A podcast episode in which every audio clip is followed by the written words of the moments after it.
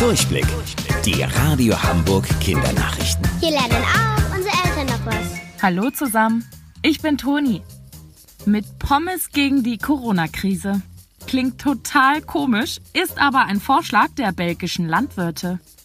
Denn dadurch, dass viele Restaurants geschlossen haben, werden viel weniger Kartoffeln benötigt. Aus denen werden Fritten ja gemacht. Auch Fußballspiele in Stadien fallen aus. Dort werden sie auch viel und gerne gegessen. Weil auf den Feldern aber schon so viele Kartoffeln fertig gewachsen sind und die aktuell nicht alle verkauft werden können, müssen sie vielleicht 200.000 Tonnen wegschmeißen. Das soll nicht passieren. Deswegen haben die Landwirte die Belgier darum gebeten, ab sofort zweimal die Woche Pommes zu essen.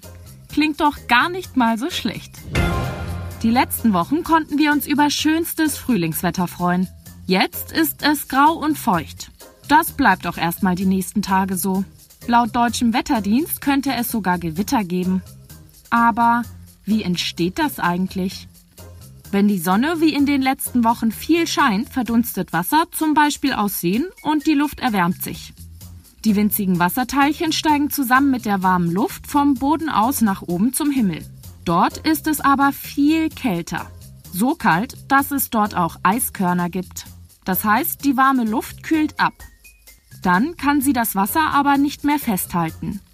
Es entstehen Wassertröpfchen, die sich an das Eis kleben. Daraus entsteht eine Wolke. Je mehr Wassertropfen es werden, desto dunkler wird die Wolke. Ihr habt das bestimmt auch schon mal gesehen. Manche Wolken sind dann richtig dunkelgrau, fast sogar schwarz. Und ihr wisst, was das bedeutet. Gleich regnet es los.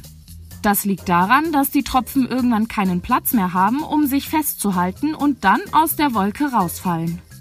Blitz und Donner entstehen durch Tröpfchen, die aneinander reiben. Dabei entsteht Elektrizität, also Strom. Der entlädt sich dann ganz plötzlich. Ein Blitz bahnt sich seinen Weg vom Himmel zu uns auf die Erde. Und dabei entsteht ein lauter Knall, der Donner.